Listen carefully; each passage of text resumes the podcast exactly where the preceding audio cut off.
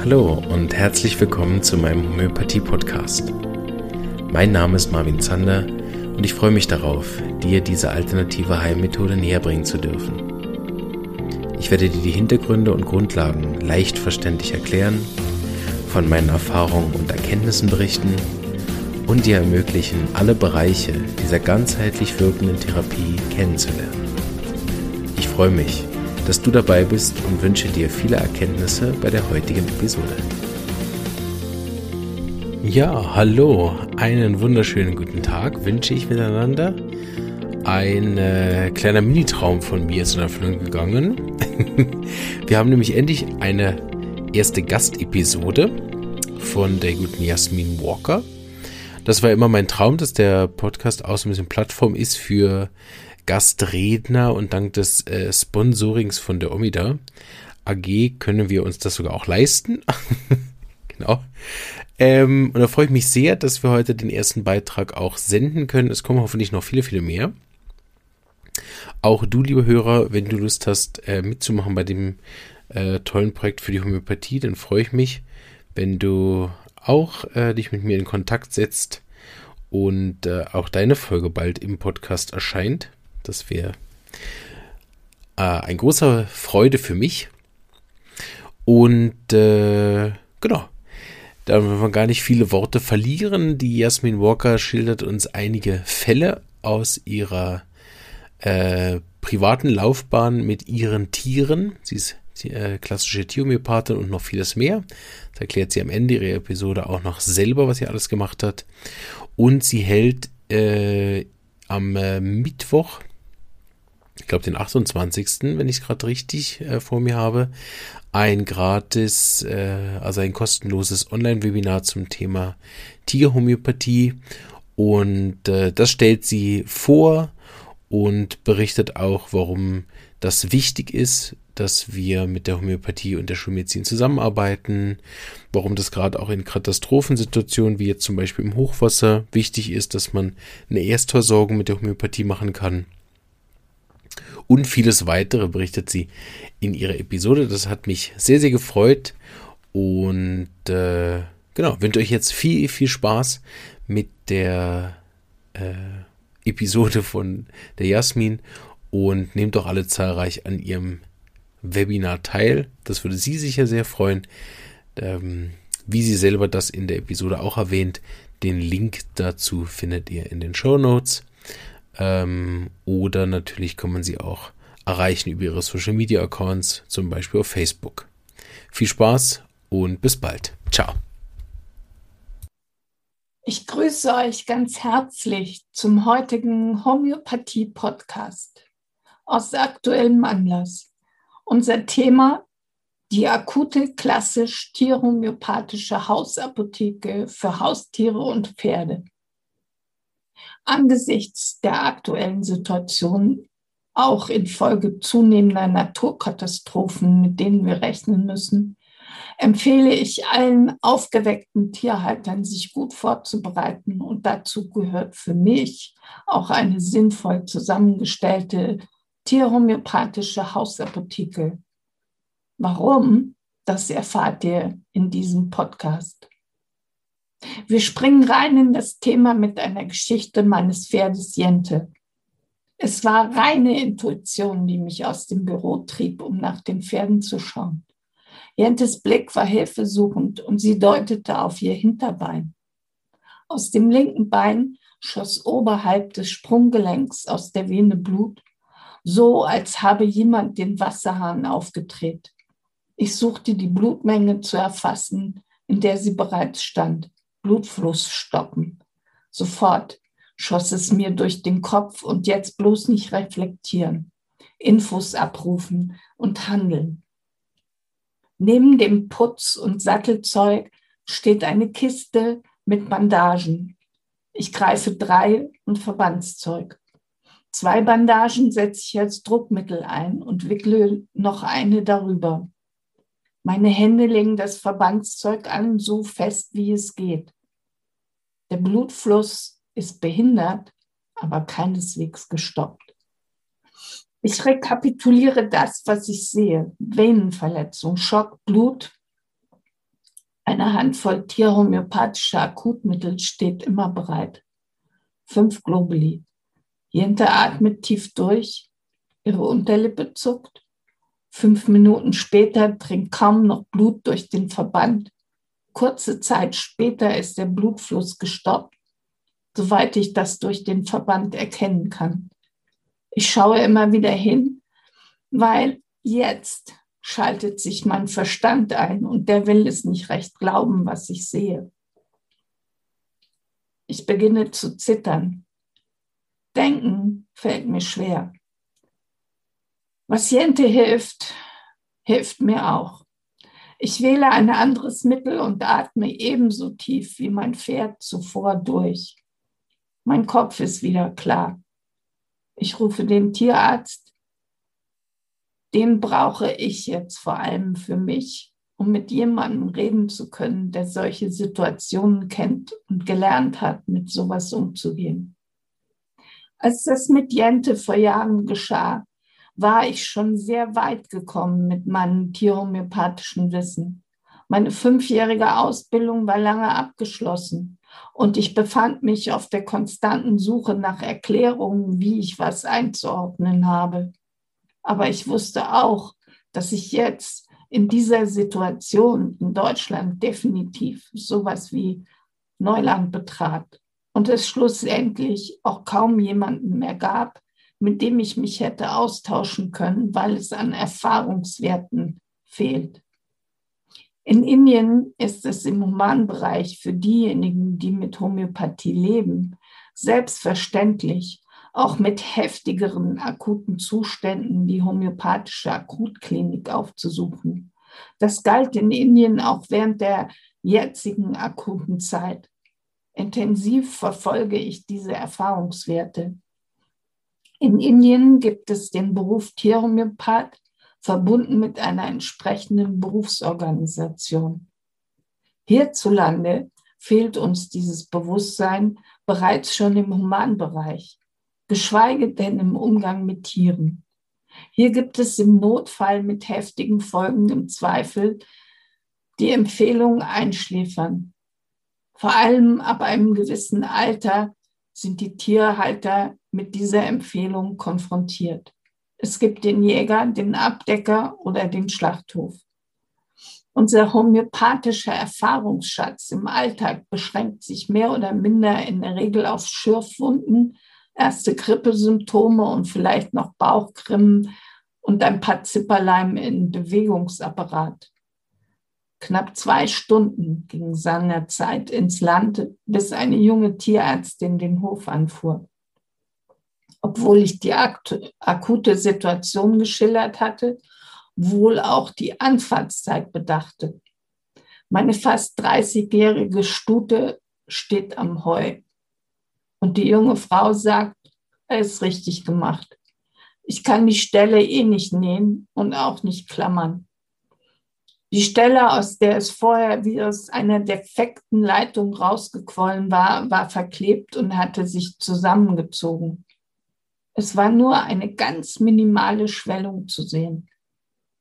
Nur ich hätte damals den Nerv nicht gehabt, den Verband wieder abzumachen und selber hinzuschauen, schon aus lauter Angst, dass die Blutung wieder ein, hätte einsetzen können. Die Spekulation über die Ursache war müßig, auch wenn ich den Hof absuchte. Das Pferd war okay, und eine ganzheitlich tierhomöopathische Nachbetrachtung der vierbeinigen Senioren würde Eva erfolgen.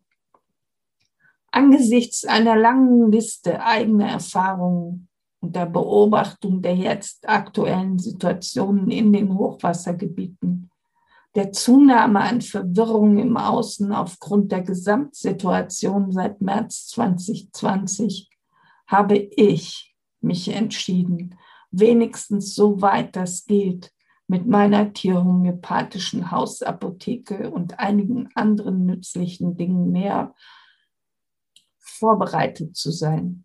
Zumal ich beobachte, dass es in der akuten Situation auch schwierig sein kann, schnell potenzierte Mittel beizuschaffen, vor allem in abgelegeneren ländlichen Bereichen.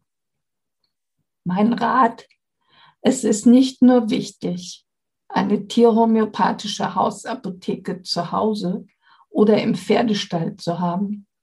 Es ist im Vorfeld notwendig zu wissen, wie man gegebenenfalls damit sinnvollerweise umgeht und wie man in akuten Situationen möglichst schnell weitere zusätzliche Infos für die konkrete Situation im Zweifel abrufen kann.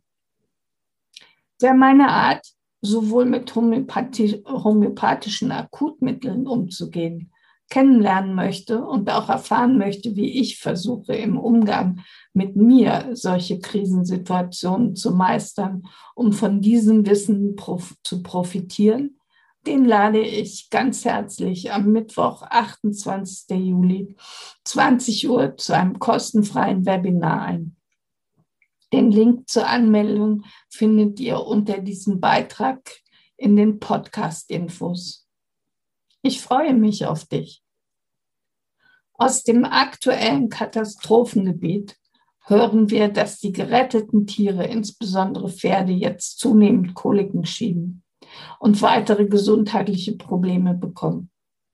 Das mag viele Ursachen haben, zu frisches Heu, unsauberes Wasser, Schocks, Verletzungen, ungewohnte Umgebung sowie die Panik im Feld.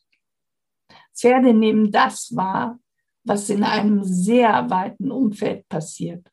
Und der Radius der Geruchswahrnehmung geht über die 30 Kilometer hinaus.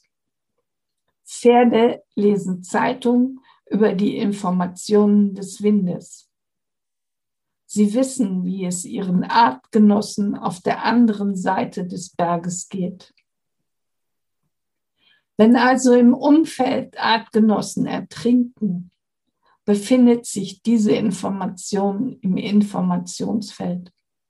Und alleine das löst Nervosität, gegebenenfalls Panik aus. Weg den Fluchtinstinkt. Mal abgesehen davon, dass Pferde auch nahendes Unheil spüren. Und welches Pferd kann heute noch seinen Instinkten folgen und eigenständig an einen sicheren Platz flüchten? Die Folge ist, die Tiere können unberechenbar werden oder aber in eine Schockstarre verfallen. Kühe bewegen sich häufig einfach nicht, wenn es brennt, auch wenn die Türen des Stalls geöffnet sind. Das österreichische Pferdemagazin Pferderevue hat das Thema Nachsorge unter dem Titel Pferde als Flutopfer, worauf es nach der Rettung ankommt, ganz aktuell aufgegriffen. Freilich ohne einen Verweis auf die Möglichkeiten der klassischen Tierhomöopathie. In dem Bericht wird lediglich empfohlen, traumatisierte Tiere, die nervös sind, rückzustellen. Aus der Humanmedizin wissen wir, dass die Ruhigstellung nach einem Trauma zu heftigen posttraumatischen Störungen führen kann. Und das ist im Tierreich bei allen Tierarten, vor allem bei Pferden, nicht anders. Pferde vergessen nicht. Und ein traumatisiertes Pferd, dessen Trauma nicht aufgelöst worden ist, bleibt ein unberechenbares Pulverfass.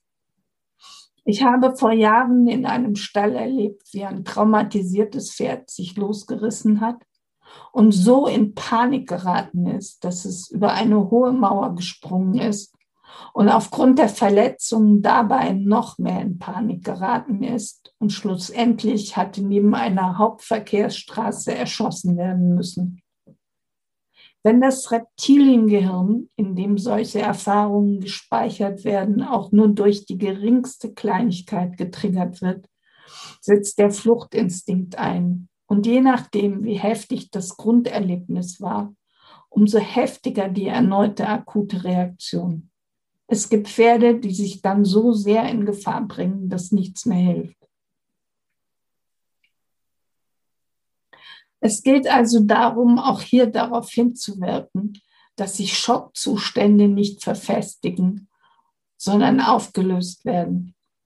Die klassische Tierhomöopathie in Kombination mit Trainings- und Körperarbeit wie von Linda Tellington und der Feldenkreis-Methode haben da vielfältige heilende Impulse zur Verfügung. Wobei in einem solchen Prozess wichtig ist, dass der Halter den Verlauf, der eben auch uneben sein kann, bewusst mittragen kann. In der tierhomöopathischen Akutversorgung geht es nicht nur darum, die Kuh vom Eis zu holen. Beides, die Notsituation und die Folge davon ergeben eine akute Situation, die auch abhängig ist von der miasmatischen Disposition. Der wie auch immer traumatisierte Organismus muss seine Balance erst wieder finden. Und hier gibt es unterschiedliche Phasen. Bang macht es auf der Straße. Der Klang eines Körpers auf dem Material eines Autos, bevor Bremsen quietschen auf der Straße vor meinem Küchenfenster. Ich wusste, jetzt ist es passiert. Als ich aus der Haustür lief, kam mir mein Kater Sugar entgegengelaufen. Unsere Augen trafen sich und dann fiel er kommentarlos um. Ich holte ein Körbchen und legte ihn sehr vorsichtig hinein.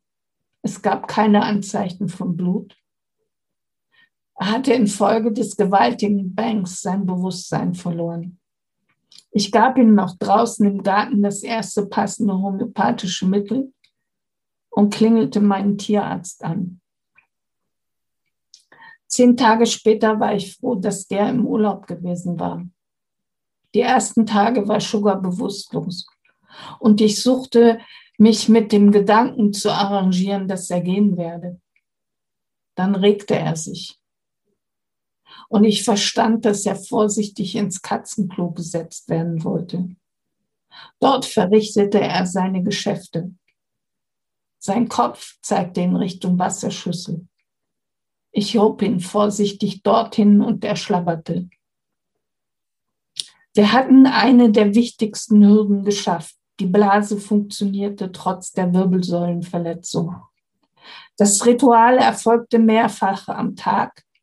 Nachts stand sein Körbchen neben meinem Kopf und ich folgte seinem Zustand Schritt für Schritt in seinem Tempo mit Globuli. Zwischendurch gesellten sich Vorwürfe in meinen Gedanken, weil äußerlich sich scheinbar nicht sehr, sehr viel Sichtbares tat. Hätte ich ihn doch erlösen lassen sollen, so wie das alle machen? Die Nacht war unruhig und ich war mir sicher, jetzt, jetzt ist es soweit. Sugar wird sterben. Gegen fünf Uhr morgens richtet sich die Katze auf legt sich aber wieder hin. Das war's, schoss es mir durch den Kopf, und ich erwischte einen Blick auf seine bläuliche Zunge, zu schnell aufgerichtet. Ich gab ein weiteres homöopathisches Mittel und traute meinen Augen nicht. Kurze Zeit später setzte Sugar vorsichtig zu einem Satz aus dem Bett an. Er lief vorsichtig und zielsicher die Treppe hinunter und in die Küche. Von seinem Napf kam, vor seinem Napf kam er zum Stehen und schaute mich vorwurfsvoll und fordernd an. Ich fühlte den Napf. Sugar fraß und sein nächster Gang war das Katzenklo, in das er seine Wurst abließ. Alle Funktionen waren wieder da. Ich fasste es nicht. Dann schaute er mich an und schien zu fragen, und was machen wir jetzt? Der Kater hat noch Jahre gelebt. Ich habe ihn später röntgen lassen, weil sein Köpfchen leicht schief geblieben war. Anzeichen von Schmerzen gab es nicht. Er hatte wohl offenbar eine so weit wie möglich ausgeheilte Halswirbelfraktur. Über Jahre blieb er einer meiner eifrigsten Mäusejäger und der mit allem Möglichen belastete Bauernhofkater atmete erst Jahre später sein Leben in meinen Armen aus. Homöopathie im Notfall oder gar in der Rekonvaleszenzzeit wird in der westlichen Welt kaum im humanen Bereich diskutiert. Es gibt zaghafte Ansätze im Notarztwagen oder auch in der Intensivmedizin. Aber das sind Exoten und nur wenige Menschen haben überhaupt Zugang dazu. Im Tierbereich fristet die Rekonvaleszenz nach wie vor ein Schattendasein. Ebenso wie die Tierhomöopathie in diesem Bereich und in der Notfallversorgung. Ich habe vor Jahren mit Annegret Asp, einer viel zu früh verstorbenen Pellington-Trainerin aus Österreich, begonnen, mich aufgrund meines Tschernobyl-Pferdes mit dem Thema auseinanderzusetzen. Weder in der Notfallversorgung von Tieren noch in der Nachsorge spielt die klassische Tierhomöopathie, abgesehen von Einzelfällen, so gut wie keine Rolle. Das belegt nicht nur der oben zitierte Bericht in der österreichischen Pferdezeitung. Warum das so ist? Weil der Handlungsspielraum, um den es geht, in der Schulmedizin ein klar vorgeschriebenes Reglement besitzt. Wie ein Notfall versorgt zu werden hat, nach der Vorstellung der herrschenden Meinung. Das beginnt mit einer akribisch-juristischen Definition des Notfalls, die da lautet, der Notfall ist ein akuter, lebensbedrohlicher Zustand durch Störung der Vitalfunktionen oder Gefahr plötzlich eintretender, irreversibler Organschädigung infolge von Trauma, akuter Erkrankung oder Vergiftung. Unter Vitalfunktionen versteht man die Körperfunktionen, die zur Sicherung der Lebensvorgänge des Organismus dienen. Und hier gibt es analog auch wiederum eine hierarchische Ordnung. Ganz oben stehen Herz-Kreislauf-Funktionen, im weiteren Sinne Hirnfunktionen, dann kommen die den Vitalfunktionen nachgeordneten Ebenen wie Wärme, Wasser, Elektrolyt und Säure-Basenhaushalt, Nierenfunktion. Anders ausgedrückt, in der Notfallmedizin gibt es eine Reihenfolge, die beachtet werden muss und deren Abhandlung als Lega Artis gilt. Dazu hat man Systeme auch für die Erste Hilfe entwickelt, wie das sogenannte ABC-System. Atmung, Bewusstsein, Kreislaufzustand oder A-Crash. Atmung, Blutzirkulation, ZNS, Atemwege frei halten, Zirkulation stabilisieren, Atmung gewährleisten, arterielle Blutungen stillen. Schock behandeln, wobei die Schulmedizin das auf die Funktionen beschränkt. Hirnverletzungen behandeln und daraus ergibt sich auch, wer was wann tun darf. Danach richtet sich nicht nur die sehr begrenzten erlaubten Erste-Hilfemaßnahmen, sondern auch die Vorgehensweise der Notärzte.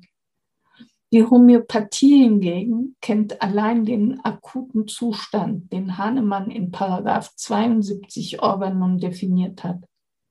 Das heißt, allein der Patient gibt vor, was in seinem Zustand in der konkreten Notlage individuell benötigt und auch in welcher Reihenfolge es benötigt wird. Natürlich setzt das Wissen voraus, wie gegebenenfalls was physiologisch funktioniert oder pathologisch in Frage kommen könnte, um den Zustand des Patienten vor allem prognostisch einordnen zu können. Meine Katze Momo kam von draußen in großer Eile in die Küche gelaufen und übergab sich. Es war ein Blutschwein bevor ich noch irgendetwas getan habe, abgesehen davon, dass ich die Katze gesichert habe, so dass sie sich nicht hat verkriechen können, habe ich die Notfallklinik angerufen. Es war 23 Uhr, als ich in der Klinik ankam. Das Vitamin K, was ich noch im Hause hatte, war abgelaufen. Und das Erste, was ich sagte, als ich gefragt wurde, was los sein könnte, wir brauchen Vitamin K. Die Tierärztin aber antwortete, antwortete dass sie kein Vitamin K geben könne, bevor sie nicht das Blut untersucht habe. Sie nahm Blut, aus dem Gefäß, was aus dem Gefäß schoss, und so wie sie ihren Befund hatte, legte sie die Infusion an. Wir schwiegen beide. Dann betrachtete sie den Blutbefund weiter und sie sagte zu mir, ich nehme an, Sie möchten weder ein Antibiotikum was sich aufgrund der stark erhöhten weißen Blutkörperchen, Stress und Infektionswert Ligaartes geben müsste, noch ein Schmerzmittel. Nein, ich wollte kein AB, weil ich den Sinn nicht verstand auf einen Zustand, der durch das Rattengift ausgelöst worden ist, Antibiotikum reinzugeben, auch wenn das Immunsystem jetzt hyperaktiv war. Es war aktiv und die Frage war, wie es reguliert werden kann.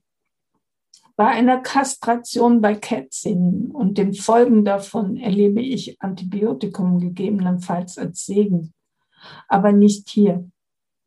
Ich begriff, dass die Rattengiftverletzung so viel Stress bedeutet hatte, dass die latent vorhandenen Katzenkrankheiten der Bauernhofkatzen aufgeflammt war.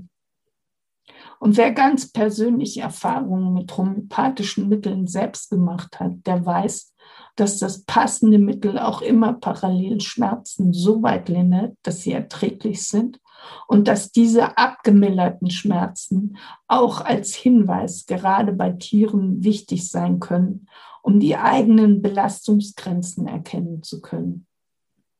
Noch einmal unterstrich die Tierärztin, ich müsste jetzt aus versicherungstechnischen Gründen wenigstens Antibiotikum spritzen, weil sie mich verklagen könnten, wenn ich es nicht tue.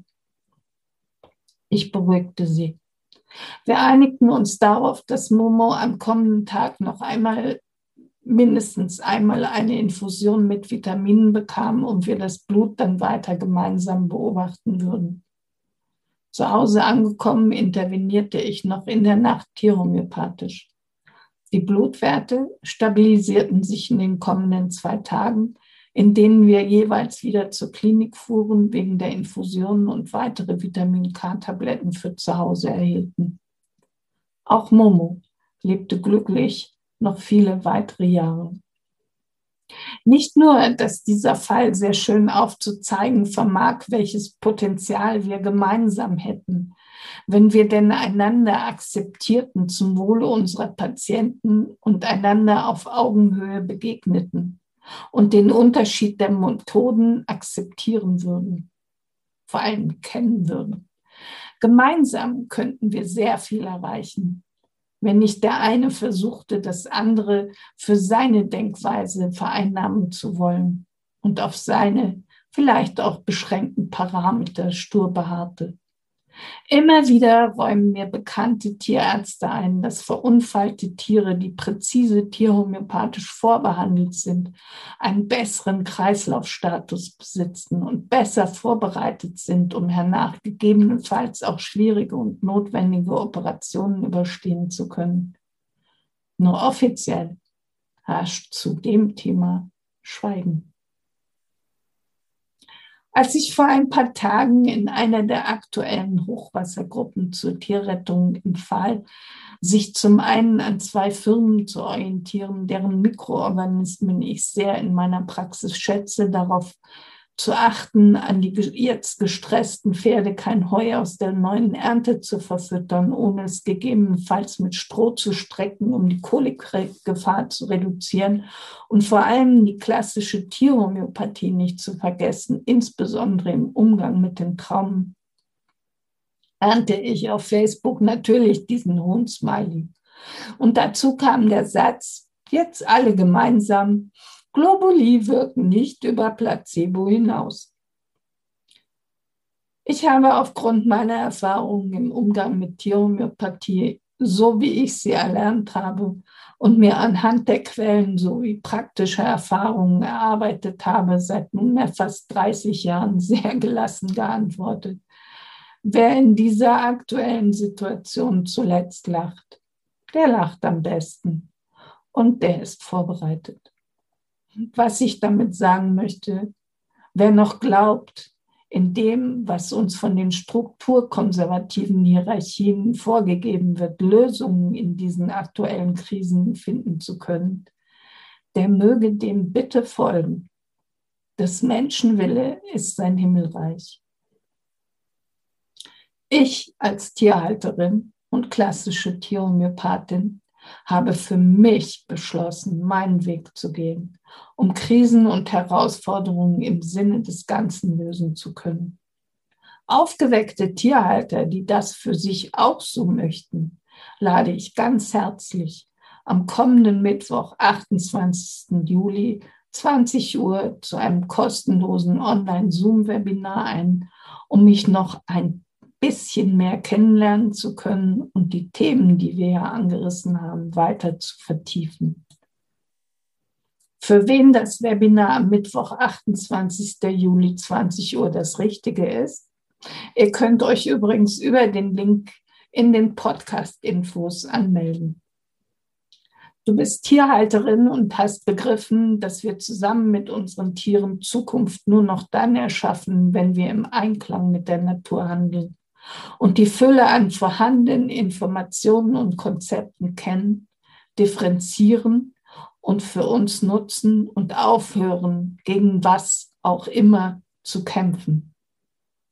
Du bist Tierhalterin und hast bereits erfahren, dass man in akuten Situationen, insbesondere bei zunehmendem gesellschaftlichem Chaos und Naturkatastrophen, oft Stunden, aktuell in den Hochwassergebieten tagelang wartet, bis professionelle zur Stelle, professionelle Hilfe zur Stelle ist. Du möchtest aber diese Zeit künftig sinnvoll nutzen, um die Situation für dich und dein Tier zu entschärfen.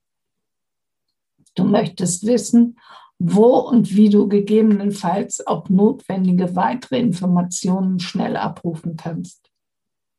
Du möchtest die Rekonvaleszenz, die bei Tieren so gut wie keine Rolle spielt, sinnvoll gestalten. Oder du bist am Beginn deiner Ausbildung und suchst alle Informationen zur Orientierung, die du nur irgendwo bekommen kannst dann freue ich mich, wenn du dich in die Teilnehmerliste für das Webinar am Mittwoch, 28. Juli, 20 Uhr einträgst. Den Link findest du unter den Podcast-Infos. Ich freue mich auf dich. Und noch kurz zum Abschluss zu mir. Ich bin Jahrgang 1958, fast fünf Jahre von 2002 bis 2007 absolvierte ich eine gut fünfjährige Ausbildung für den Beruf zur klassischen Tierhomöopathin.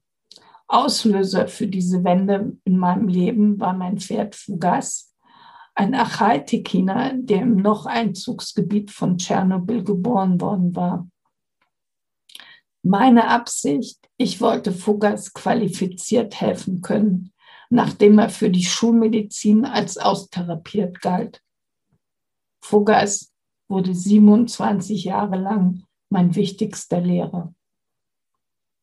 Dem schloss ich eine weitere dreijährige Ausbildung in traditioneller chinesischer Medizin an, sowie eine Heilpraktikerausbildung. Und anstelle der Amtsarztprüfung entschied ich mich für eine neue Ausrichtung und absolvierte eine energetische Ausbildung zur Reconnective Healing Practitionerin sowie für andere energetische Methoden. Das führte dazu, dass ich mich in die aus dem wissenschaftlichen Betrieb der westlichen Welt weitestgehend ausgeschlossene geistig-emotionale Ebene vertiefte und seither versuche, beide Seiten wieder miteinander zu vereinen. Seit 2007 habe ich eine tierhomöopathische Praxis. Zuvor hatte ich außerdem über Jahrzehnte die Veränderungen in der Pferdeszene, die Wandlung im Bereich Ethologie, Verhaltensbiologie aufmerksam beobachtet und auch viel darüber geschrieben. Mit neun Jahren lernte ich reiten und geprägt wurde ich im Umgang mit Pferden und Tieren, insbesondere von meinem Onkel in England. Ich freue mich, euch im Webinar begrüßen zu dürfen und vergesst nicht, euch anzumelden. Den Link dafür findet ihr in den Podcast-Infos. Also, bis dann, eure Jasmin Martina Walker. Ich freue mich auf euch. Diese Episode ist entstanden mit freundlicher Unterstützung der Firma Omida AG. Die von Hand potenzierten homöopathischen Einzelmittel werden seit 1946 in der Schweiz produziert und sind in vielen verschiedenen Potenzen und Größen erhältlich. Diese Einzelmittel sowie verschiedene praktische Taschenapotheken für Mensch und Tier sind innerhalb 24 Stunden lieferbar und können von Fachpersonen oder Drogerien und Apotheken in der ganzen Schweiz bezogen werden. Ein großer Dank an die Omida AG für die Unterstützung dieser Episode.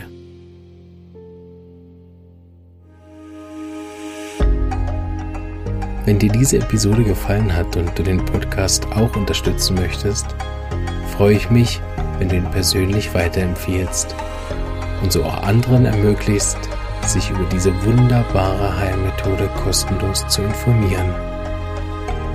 Außerdem kannst du jederzeit als Interviewpartnerin oder Gastrednerin deine Erfahrungen als Patientin oder Therapeutin in den Podcast mit einbringen oder deine Wunschthemen an mich schicken, damit es auch über dein Thema bald eine Episode gibt. Es würde mich auch wahnsinnig freuen, wenn du den Podcast finanziell unterstützen würdest. Zum Beispiel ab einem Euro oder einen Schweizer Franken pro Monat auf Patreon oder via PayPal. Falls du Student oder Therapeut bist, dann lade ich dich auch herzlich ein in die regelmäßig stattfindende Online-Lerngruppe. Dort kannst du tiefgehende Fachfragen zum Thema Homöopathie mit mir und anderen Therapeuten besprechen und bekommst praktische Hilfe zu deinen Fällen in der Praxis. Jetzt wünsche ich dir noch einen schönen Tag und eine starke Lebenskraft. Bis bald.